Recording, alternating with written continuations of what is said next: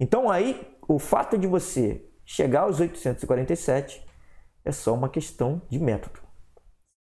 Então é possível, é possível que você chegue aos 847 pontos em matemática sem se preocupar com a teoria, sim.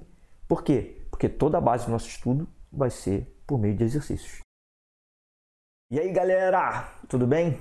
Esse aqui vai ser mais um podcast que a gente vai fazer hoje.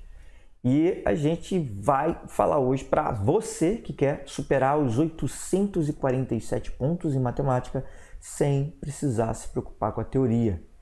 Nesse podcast de hoje a gente vai falar sobre simulados. Quais são os objetivos dos simulados? Para que, que eu tenho que fazer simulado? Para que, que serve os simulados? E onde você pode chegar fazendo esses simulados. Tá bom?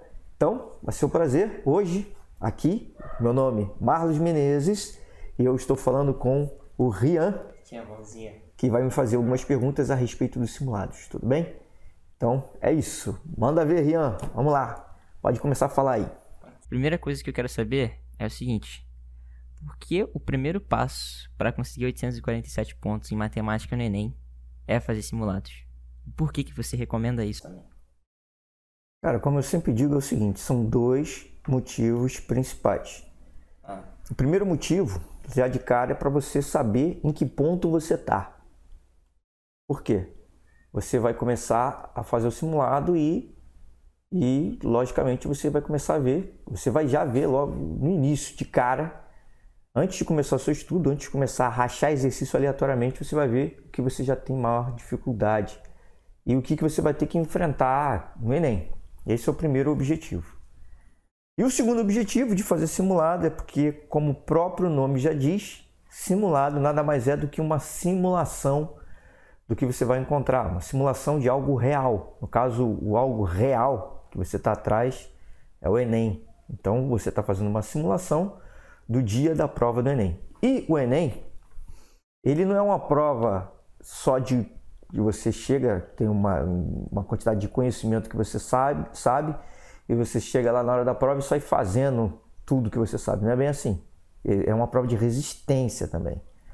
Você vai ter que se esforçar para ficar lá concentrado às 5 horas ou 5 horas e meia, dependendo do dia da prova, para você conseguir não perder a sua concentração ao longo da prova. O cansaço faz isso, não sei se você sabe, mas o cansaço vai tirando, não, vai minando a sua concentração. Mas é o seguinte, você falou fazer o simulado para ver o que tem mais dificuldade no caso a pessoa, para ela ver no que ela tem mais dificuldade. Também, isso. Só que, poxa, o Enem são questões aleatórias.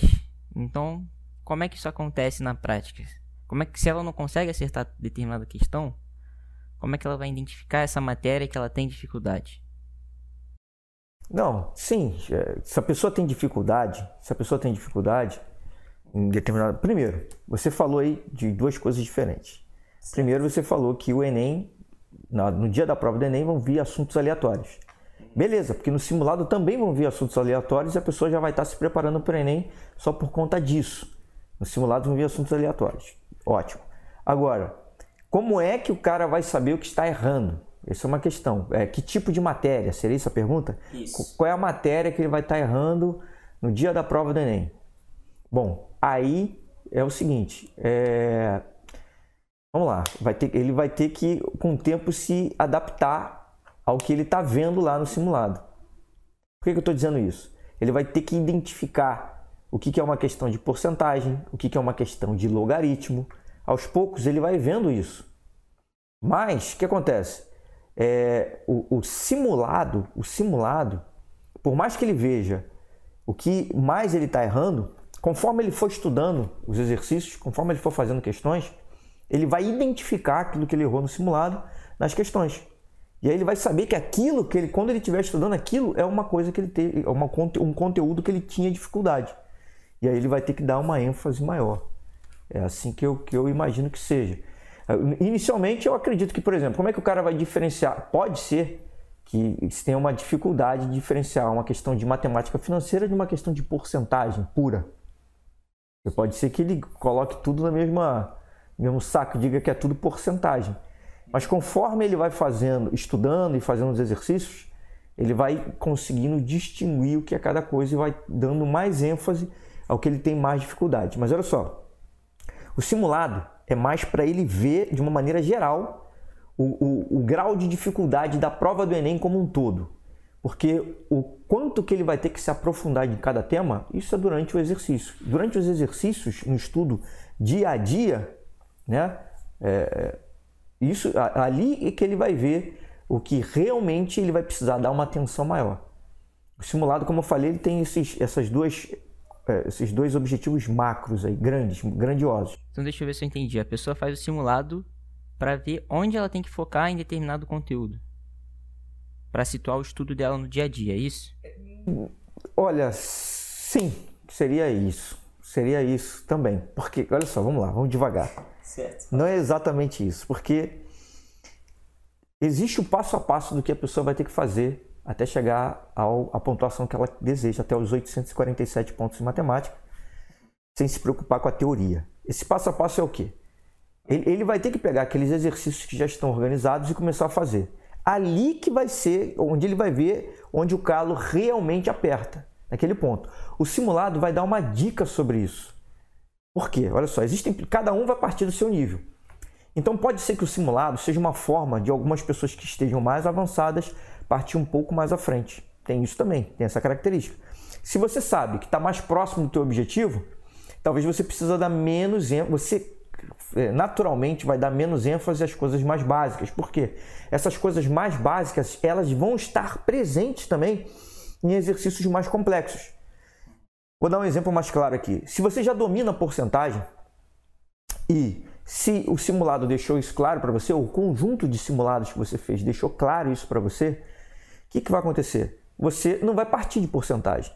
Você, supondo, você parte de matemática financeira, juros, é, é, montante, capital. Que a base, né? E isso exige, exatamente. Isso daí exige que você conheça sobre é, matemática, sobre porcentagem, desculpe. Naturalmente, conteúdos mais avançados vão exigir também que você saiba essa base. Então, se você estiver no nível mais avançado, parte de um nível mais avançado. O simulado serve para isso.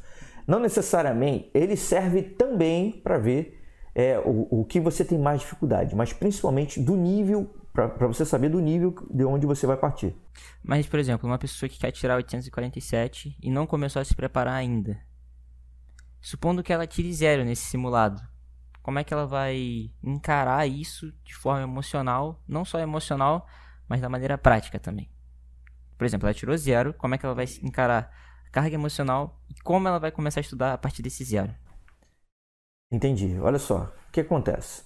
O que acontece? É, como eu já falei, já falei algumas vezes, eu também, quando estava há quatro meses no meu vestibular, eu tirei zero no simulado. Era um simulado para a prova do, do IME, né, que eu queria fazer, acabei passando, mas eu tirei quatro, eu tirei, faltando quatro meses, eu tirei zero naquele simulado. E isso não impediu que eu passasse. Lógico que foi uma pancada emocional muito grande, eu fiquei ferradaço. É óbvio. Só que o que acontece? Se eu não tivesse tomado aquela pancada, eu também não ia me mexer da maneira que eu deveria me mexer para conseguir ser aprovado. Então, o que eu quero dizer é o seguinte, que o, o, o fator, o, o, quanto que o simulado, o fato dele saber aquela informação, o fato dele saber aquela informação vai valer muito mais do que o, o, nível emocional que ele vai ficar. Por quê? O que acontece? Uma coisa é você tentar fazer questões ao longo no seu dia a dia de preparo e você não conseguir sair do lugar. Isso é uma coisa. Outra coisa é você ir em um determinado simulado e você tirar zero. Você não conseguir acertar nada, você não conseguir fazer nada. Aquilo ali é uma coisa pontual, vai acontecer num dia. Simulado eu recomendo que a pessoa faça pelo menos uma vez na semana. Então, beleza, naquele dia da semana a pessoa vai tirar zero. Beleza, mas no dia a dia dela é bom que ela avance. Tá? Aí existem outras estratégias para isso. Mas no simulado, essa informação que ela vai captar do simulado, de tomar essa pancada vai ser necessária para que ela saiba que o calo dela está muito mais embaixo. Agora, olha só, como lidar com esse fator emocional, né? Foi outra pergunta que você fez. Sim. Que a pessoa se ferrou ali naquele momento, como aconteceu comigo, uhum. eu me detonei, e como lidar com esse fator emocional. Então, o fator emocional, ele, é, ele, ele pode começar a ser resolvido se você começar a fazer questões mais fáceis. Você tem que organizar todo o seu conteúdo. Você tem que começar com questões mais fáceis. Se você tomou do Enem, questões do Enem mais fáceis.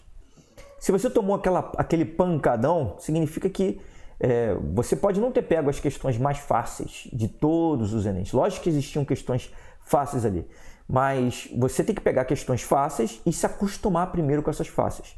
Ver como se resolve essas questões fáceis e tentar repetir essas questões fáceis ver a resolução e tentar repetir aquela resolução sem ver. Sempre se perguntando como é que aquilo foi feito, que está por trás. E se fosse diferente? Por quê? Que você tem que fazer, se acostumar a fazer essas perguntas, para que você não simplesmente decore como se faz, para que você raciocine como se faz e consiga efetivamente entender como se faz para você conseguir avançar. Então, como combater um, um, um dado, um, uma característica, um sentimento, né? Um, uma emoção ruim. É você tem que substituir aquela emoção ruim com uma emoção boa. E isso vai sendo substituído gradativamente à medida que você vai fazendo esse exercício. Sempre que você fizer um exercício e você conseguir fazer, você vai naturalmente se sentindo melhor. É exatamente por isso que eu preconizo, que eu digo para você, ou para qualquer um, começar pelos exercícios mais fáceis. Organiza pelo conteúdo mais essencial, que naturalmente são os mais fáceis, e dentro desses conteúdos mais essenciais, você pega ainda as questões mais fáceis, começa por elas mais fáceis. E aí, aos poucos, você aprendendo aquilo ali, naturalmente você vai evoluindo. Então aí, o fato de você chegar aos 847 é só uma questão de método. Então é possível, é possível que você chegue aos 847 pontos em matemática sem se preocupar com a teoria? Sim. Por quê? Porque toda a base do nosso estudo vai ser por meio de exercícios. Então, falando sobre essa teoria aí, se, por exemplo, a pessoa vê uma questão de log, logaritmo, e vê que não sabe fazer, como é que ela vai ver esse conteúdo para o Enem sem ter que ficar vendo a teoria? Então, isso aí, olha só, a gente está primeiro falando de simulado está no meio do simulado lá. No meio do simulado, ela está corrigindo. Você você está lá, está no meio do simulado, no meio da guerra. Você priorizou algumas questões, alguns conteúdos a, a mais do que os mais outros. Sobre depois. A gente vai falar mais sobre isso depois. Tudo bem, mas olha só. Você quer 847 pontos em matemática. Significa que você tem que botar o nível lá em cima. Você tem que acertar mais questões. Então você não pode selecionar tantos conteúdos assim uhum. para você fazer. Lógico que você vai começar pelos conteúdos mais essenciais para que você entenda você, você tem a base para entender os conteúdos que mais caem.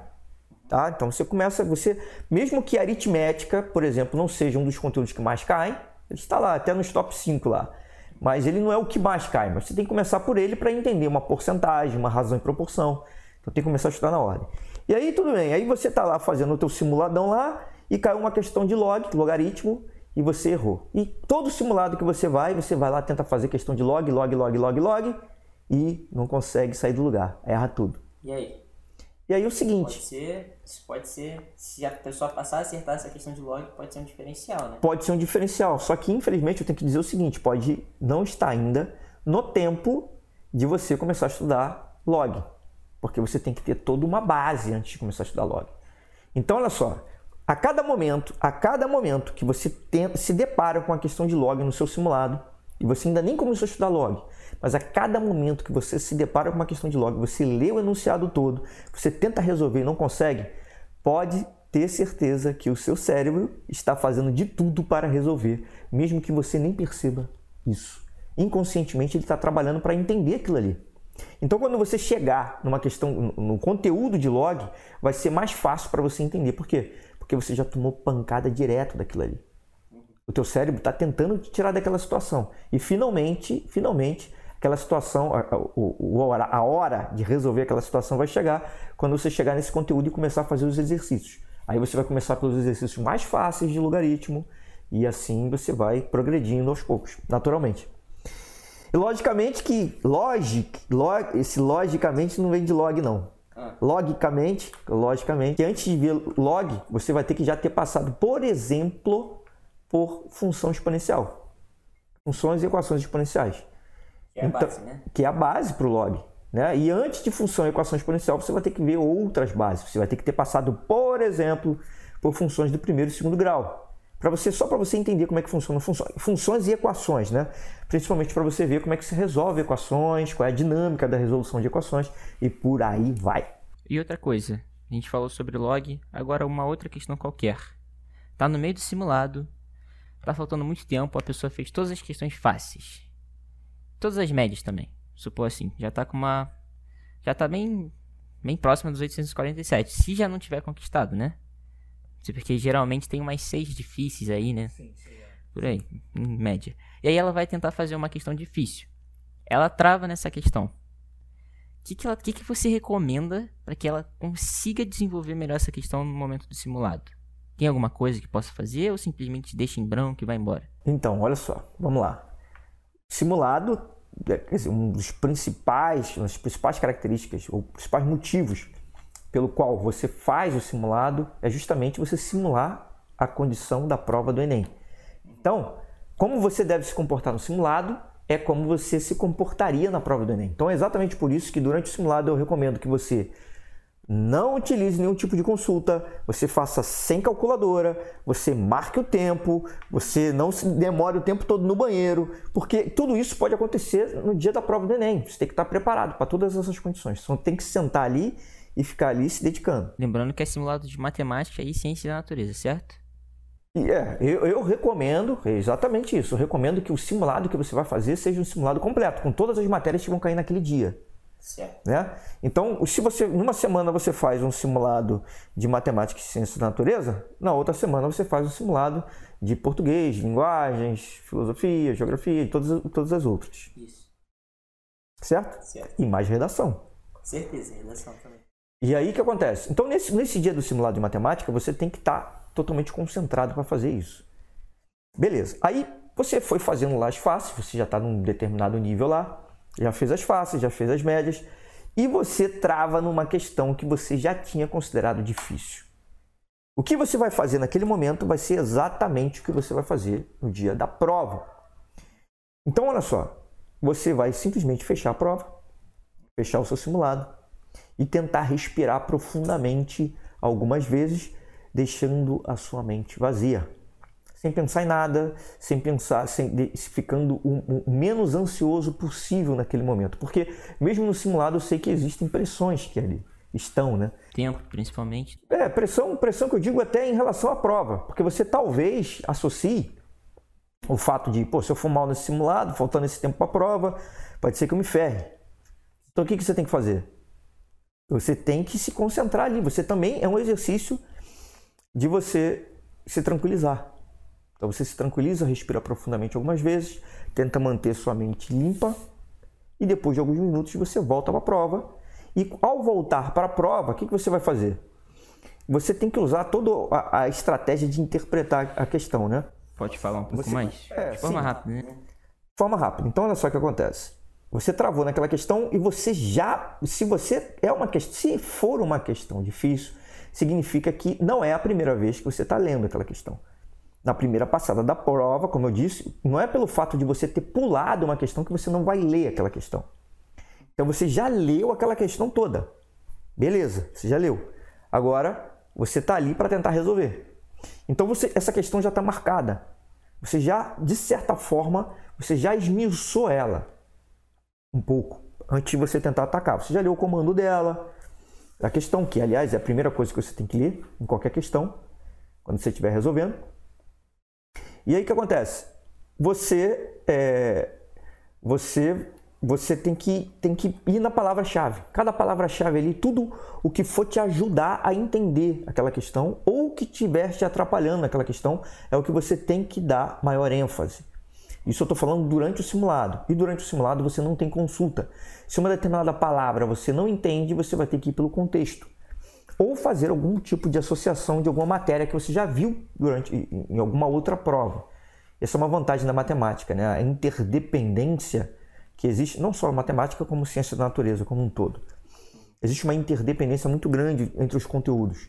Então isso facilita que é, não é pelo fato de você não ter visto um conteúdo, não ter chegado a ele, que você não tem alguns elementos que possibilitem que você resolva aquela questão. Porque você já viu aquilo de outras formas. Só tem que montar o quebra-cabeça para chegar ali. Isso ajuda bastante. Então, naquela questão ali, você, você vai tentar fazer o passo a passo. Se você já, já, já escreveu tudo, você vai ver se tem algum gráfico naquela questão que te ajude.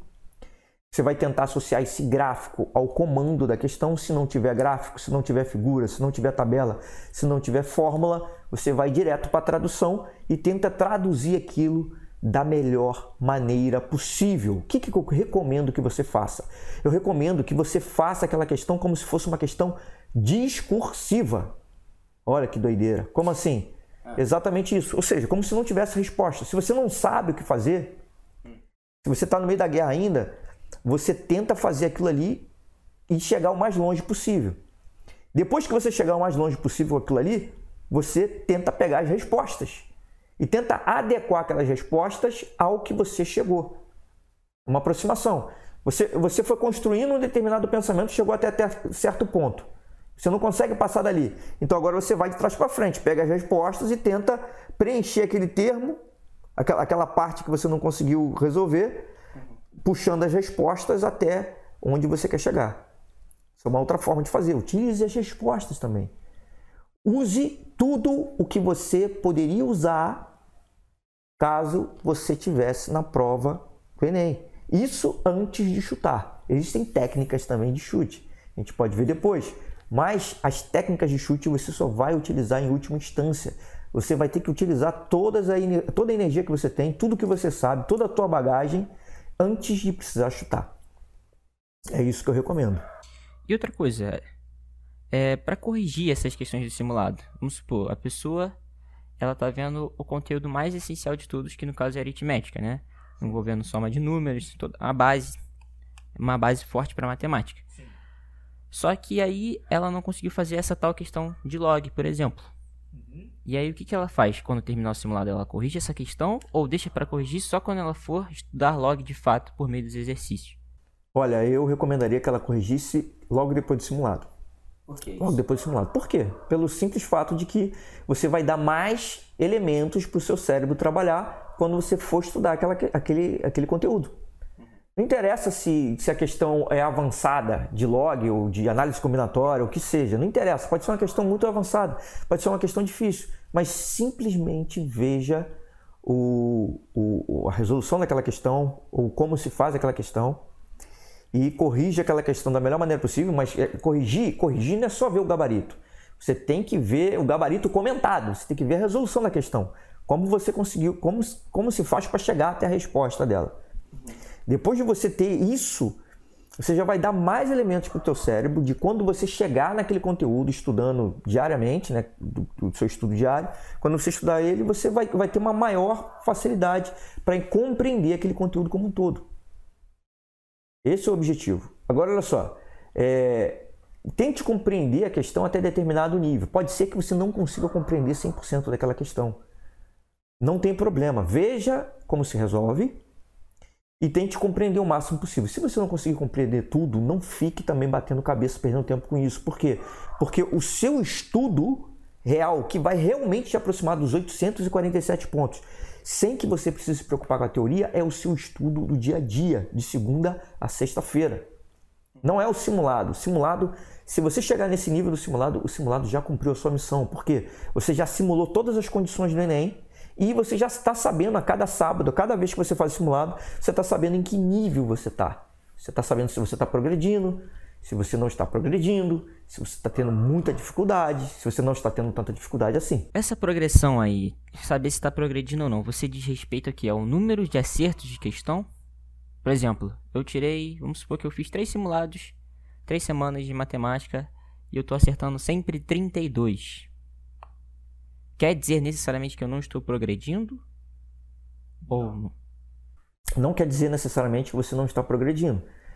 Se você estiver, bom, primeiro, seu cérebro, seu cérebro, se você estiver estudando diariamente, tudo direitinho, significa que o seu cérebro ele nunca deixa de progredir. Já em física, em física existe um, um, um termo, né, chamado calor latente. Existe o calor latente e o calor sensível. O que é o calor latente? O calor latente ele é, é aquele calor que você dá a um determinado corpo em mudança de fase. Por que é chamado de calor latente? Porque é um calor que você não consegue perceber. a temperatura se mantém, se mantém constante em mudança de fase. Mas isso não significa que o nível de energia do sistema não está aumentando. O nível de energia do sistema está aumentando, só que você não consegue perceber.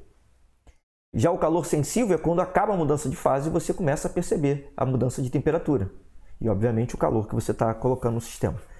Então, da mesma forma acontece no estudo. Se você estiver acertando 32 questões, 32 questões, 32 questões repetidamente, um exemplo, né? Não significa que você não está progredindo. Você está colocando energia no sistema, só que você não está percebendo aquela evolução. Isso não significa que o seu cérebro, em nível inconsciente, não está fazendo inúmeras, liga inúmeras ligações para que você melhore. Existe também um outro fator nisso, né? Pode ser que de um simulado para outro você diminua o número de questões. Pode acontecer. E aí, que, que a pessoa, como é que ela vai lidar com isso? Então, o que acontece é o seguinte: isso não significa também que você não está evoluindo. O nível das provas não é o mesmo. A, estratégia, a sua estratégia pode ter melhorado, você ter escolhido as questões mais fáceis, isso pode fazer com que a sua pontuação no Enem suba, mesmo você acertando menos questões. Como é que funciona isso? De acordo com o TRI, né, Teoria de Resposta ao Item, uhum que foi, que foi adotado pelo Enem desde 2009, o que acontece? Isso, isso é, é, ajudou mais as pessoas, ajudou mais não, beneficiou mais as pessoas que se preocupam com estratégia. Se você acerta, um, você tem que ser coerente com as suas respostas, é isso que acontece. Então, se você conseguir fazer as questões mais fáceis primeiro, você conseguir treinar para conseguir fazer as mais fáceis primeiro, depois as questões medianas e por último as questões difíceis. Pode ser que se você tiver mais treinado para fazer as mais fáceis e acertar as mais fáceis primeiro, você com o mesmo número de acertos, você consiga uma pontuação maior. Entendo. Por quê? Duas pessoas têm, supondo, 20 acertos na prova de matemática. 20 acertos. As notas não necessariamente, provavelmente não vão ser iguais, porque as questões acertadas vão ser diferentes.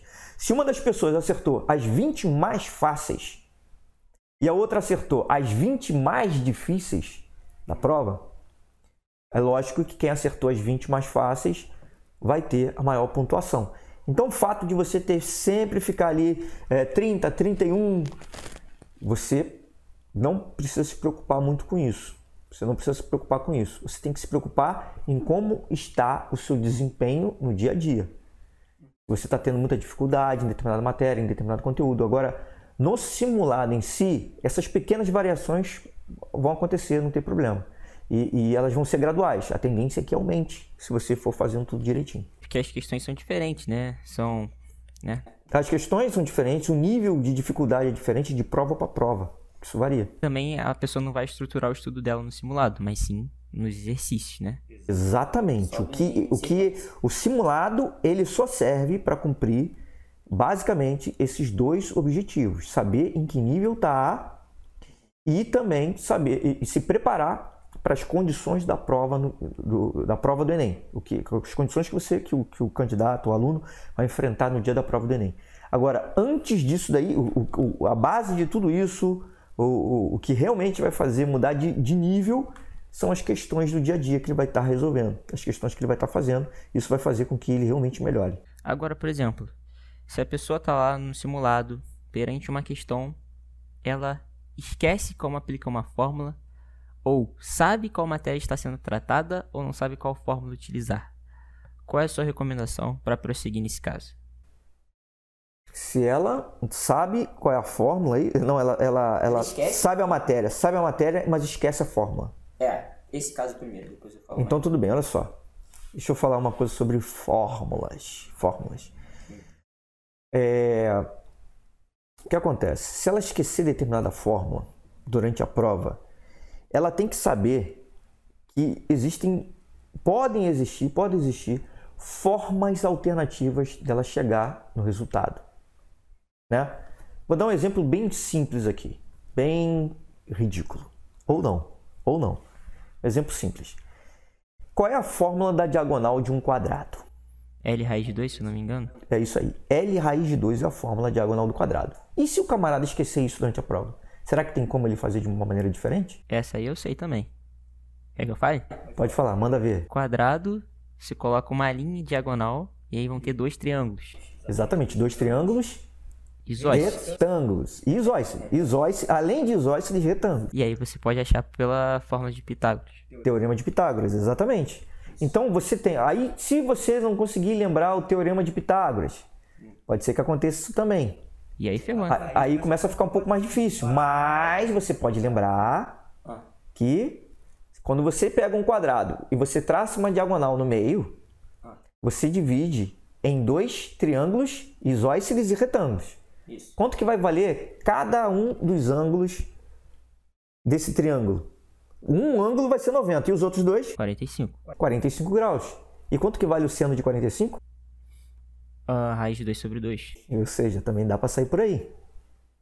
Ou seja, a gente já viu três formas diferentes de sair de um determinado problema. Sim. E como é que a gente, como é que a pessoa pode ser estimulada a fazer isso? Então, é, durante a questão, durante a resolução da questão, é bom que você se pergunte, pô, será que é possível fazer de uma forma diferente essa questão? Será que existe uma forma mais fácil? Será que existe uma forma mais difícil? Será que existe uma forma mais completa? Essas perguntas, mesmo uma forma mais, mais complicada, mais demorada, ela tem o seu valor, porque ela vai agregar mais para isso, isso também para você. Uma forma de resolver a questão, ela vai trazer mais elementos para você, que você vai poder utilizar em outras questões. Tem essa importância também. Então, é, tudo isso é preparado ao longo da prova. Então, quer dizer, antes da prova, durante a preparação. Agora, no meio da prova, se você esqueceu uma determinada fórmula, é exatamente isso que você tem que se perguntar. Será que é possível resolver sem a fórmula? Eu não sei a fórmula. Como é que eu equaciono isso aqui? Será que realmente eu entendi tudo? Se eu realmente entendi tudo, como é que as alternativas podem me ajudar? Outra coisa, esqueci a fórmula, o que, que eu faço? Primeira coisa que eu tenho que fazer quando eu esqueço uma fórmula, vejo as unidades envolvidas. O exemplo mais simples que tem, por exemplo, velocidade. Velocidade, qual é a unidade da velocidade? É, é, quilômetros por hora ou metros por segundo. Né? Ou seja, metro é uma unidade de distância. E segundo é uma unidade de tempo. Então você tem uma ideia de que a velocidade média ou uma velocidade no movimento retilíneo uniforme, que seja uma velocidade que não varia, ela vai ser a, a distância percorrida sobre o intervalo de tempo que demorou para percorrer aquela distância. É, sem contar que teve questões assim que já caíram em matemática também. Não, essas questões, eu estou falando de um tema aqui que vale para a física, mas que cai muito corriqueiramente em matemática, que são questões de velocidade, espaço e tempo. A todo momento isso cai na prova de matemática. Então é bom que você fique ligado nisso. E também, por exemplo, é, é, outras, outras é, condições também podem acontecer, né? Se você, por exemplo, na área, uma área, uma área, ela tem que ter, qual a unidade da área? É metro quadrado. Então, em toda a área, qualquer que seja ela, você vai ter que ter duas grandezas de distância se multiplicando. Não interessa se essa área é circular ou se essa área é um quadrado, um retângulo, um triângulo, você vai ter que ter duas medidas de distância se multiplicando. Ou de comprimento, que seja, duas medidas de comprimento se multiplicando. Sem contar que tem questões do Enem, às vezes, de matemática, que o enunciado monta uma fórmula para você formar e resolver a questão. Por exemplo, ah, grandezas diretamente proporcionais, né? Explica, consegue explicar mais sobre isso? Constante. Não, sim. O, o, na verdade, o enunciado geralmente ele, ele te dá todas as ferramentas para você montar a forma, para você chegar na forma. E, inclusive, o Enem, o Enem, ele te dá as fórmulas mais difíceis da prova. Fórmulas, por exemplo, a, a fórmula de Euler, né? que, que te dá a relação entre área, face e vértices de um triângulo. Quando cai isso no Enem, geralmente ele te dá a fórmula. Né? Dentre outras fórmulas. É lógico que as fórmulas de volume, de pirâmide, prisma, fórmulas de geometria espacial, de volume, e as fórmulas de, de área, de geometria plana, o Enem não te dá. Isso aí é bom já ter, já, já ir memorizado para a prova. Mas como é que você vai memorizar isso se eu disse para você que é possível chegar aos 847 pontos, ultrapassar os 747 pontos, sem se preocupar com a teoria? Como? Principalmente fazendo exercícios. O que eu recomendo é que você não pegue um formulário gigante e tente decorar, não. Simplesmente faça exercícios. O fato de você fazer exercícios de uma maneira diferente, você vai ver que é, essas fórmulas vão brotar na sua frente várias vezes. Você vai conseguir é, é, lidar com elas várias vezes. Então você não vai precisar se preocupar. Se você resolver uma quantidade significativa de questões de geometria plana ou de geometria espacial, você não vai precisar se preocupar com essas fórmulas. Elas simplesmente vão aparecer e você vai estar revisando a cada questão. Certo. É, outra coisa aqui. Tem como a gente falar um pouco sobre estratégia de prova? Como é que eu consigo de maneira breve, como é que eu consigo identificar se uma questão é fácil, média ou difícil? Então, vamos lá. Isso durante o simulado, você está no meio do simulado e é óbvio que você tem que ver primeiro as questões mais fáceis. Você tem que conseguir identificar essas questões mais fáceis. Só para ressaltar aqui, é para eu ler todos os, por exemplo, estou na questão 136. Eu tenho que ver, identificar se a questão é fácil ou ler como se eu fosse atacar ela e aí depois saber se é fácil para fazer. Não sei se você entendeu a pergunta. Entendi a pergunta. O certo é você ler a questão como se você fosse fazer naquele momento. Tá, porque tem gente que perde, pode acabar perdendo muito tempo só identificando se é fácil ou não. Não. Você, você tem que atacar aquela questão como se você fosse efetivamente resolvê-la. Certo. Né? Então, olha só, é, essa questão que você vai considerar, é, você vai tentar verificar se ela é fácil, média ou difícil, você vai atacar ela ou não. O que acontece?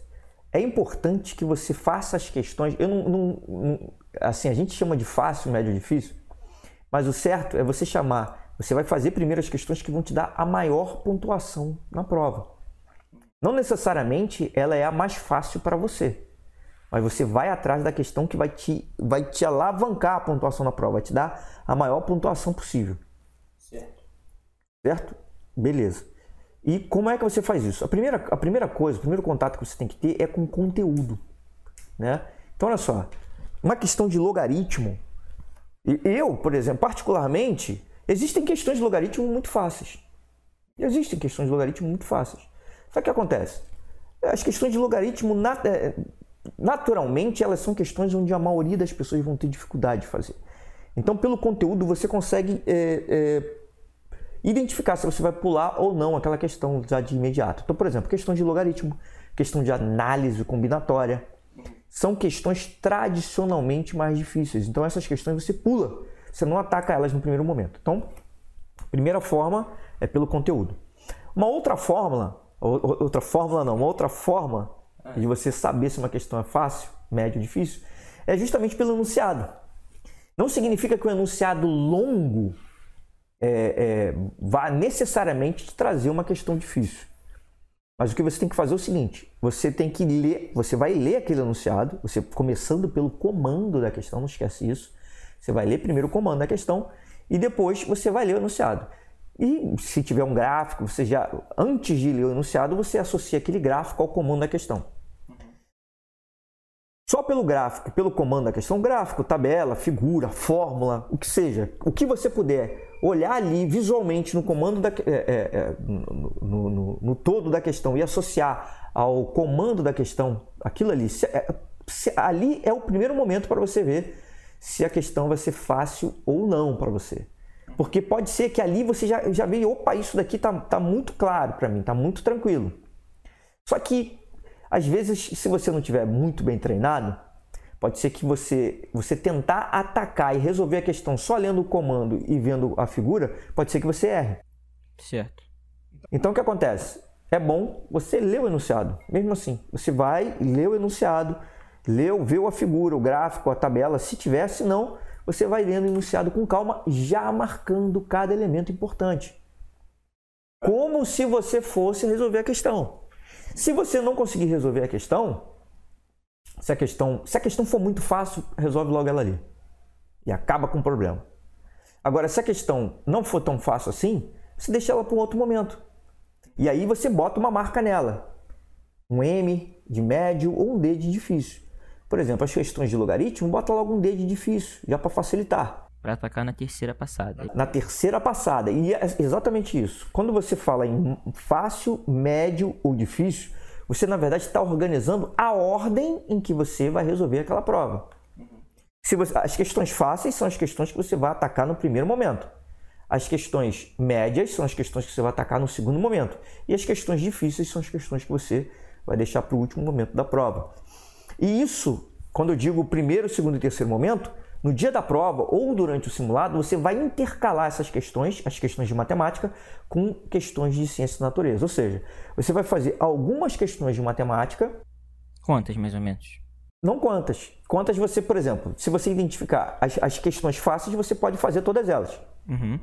Se você identificar questões, é, é, é, 15 questões fáceis, 20 questões fáceis, 25 questões fáceis, você realmente achar fácil, você faz elas, se isso não demandar muito tempo, até um, aproximadamente uma hora de prova, e depois você parte para a ciência da natureza, faz algumas de ciência da natureza, que, você, que eu recomendo também que você classifique dessa forma, em fáceis, médios ou difíceis.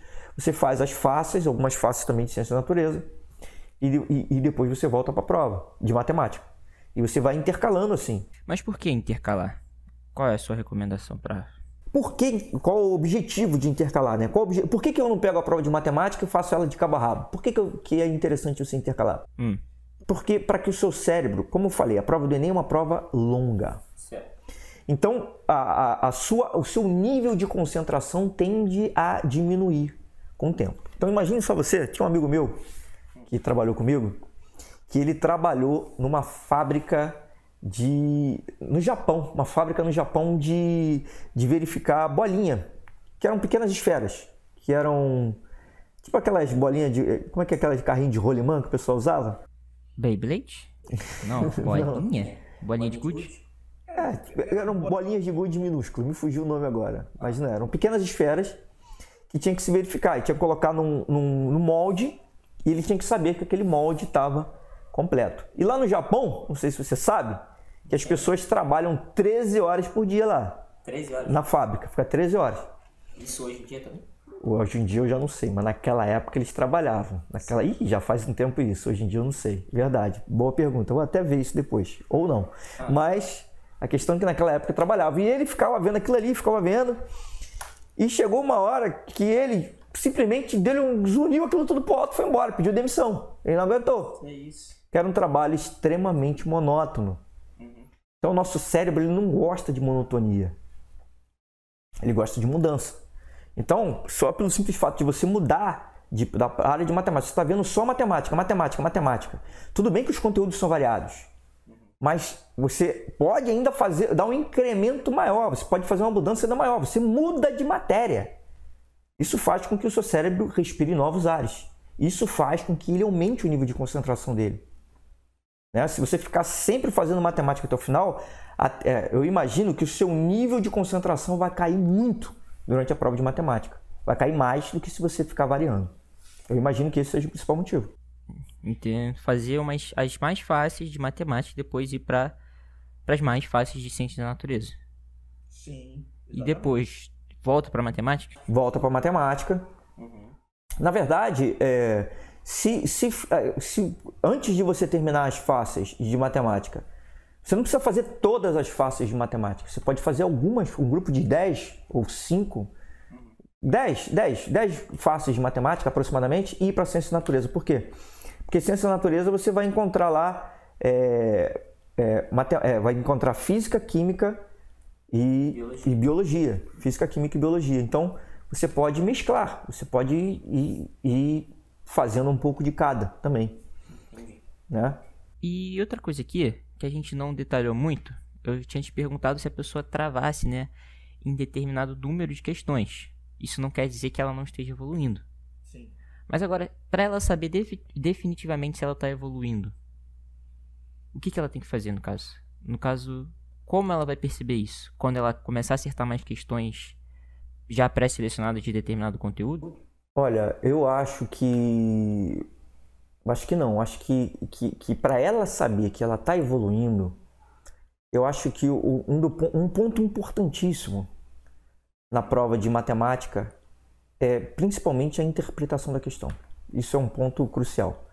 Isso independente da matéria. Né? Se você tiver a habilidade de interpretar a questão, independente da matéria, você vai, por mais que você não consiga equacionar aquilo ali, ou seja, traduzir tudo aquilo ali para uma linguagem matemática por meio de uma equação, você vai pelo menos entender do que a questão está falando e pelo menos se você tivesse as ferramentas necessárias você conseguiria traduzir, você conseguiria transformar todo aquele português numa equação ou em equação matemática. Então essa é a principal habilidade. Então eu, eu imagino o seguinte, que para você saber que está evoluindo, você vai saber isso no seu dia a dia. Você vai cada vez mais tendo uma facilidade de interpretar questões de uma maneira geral em matemática.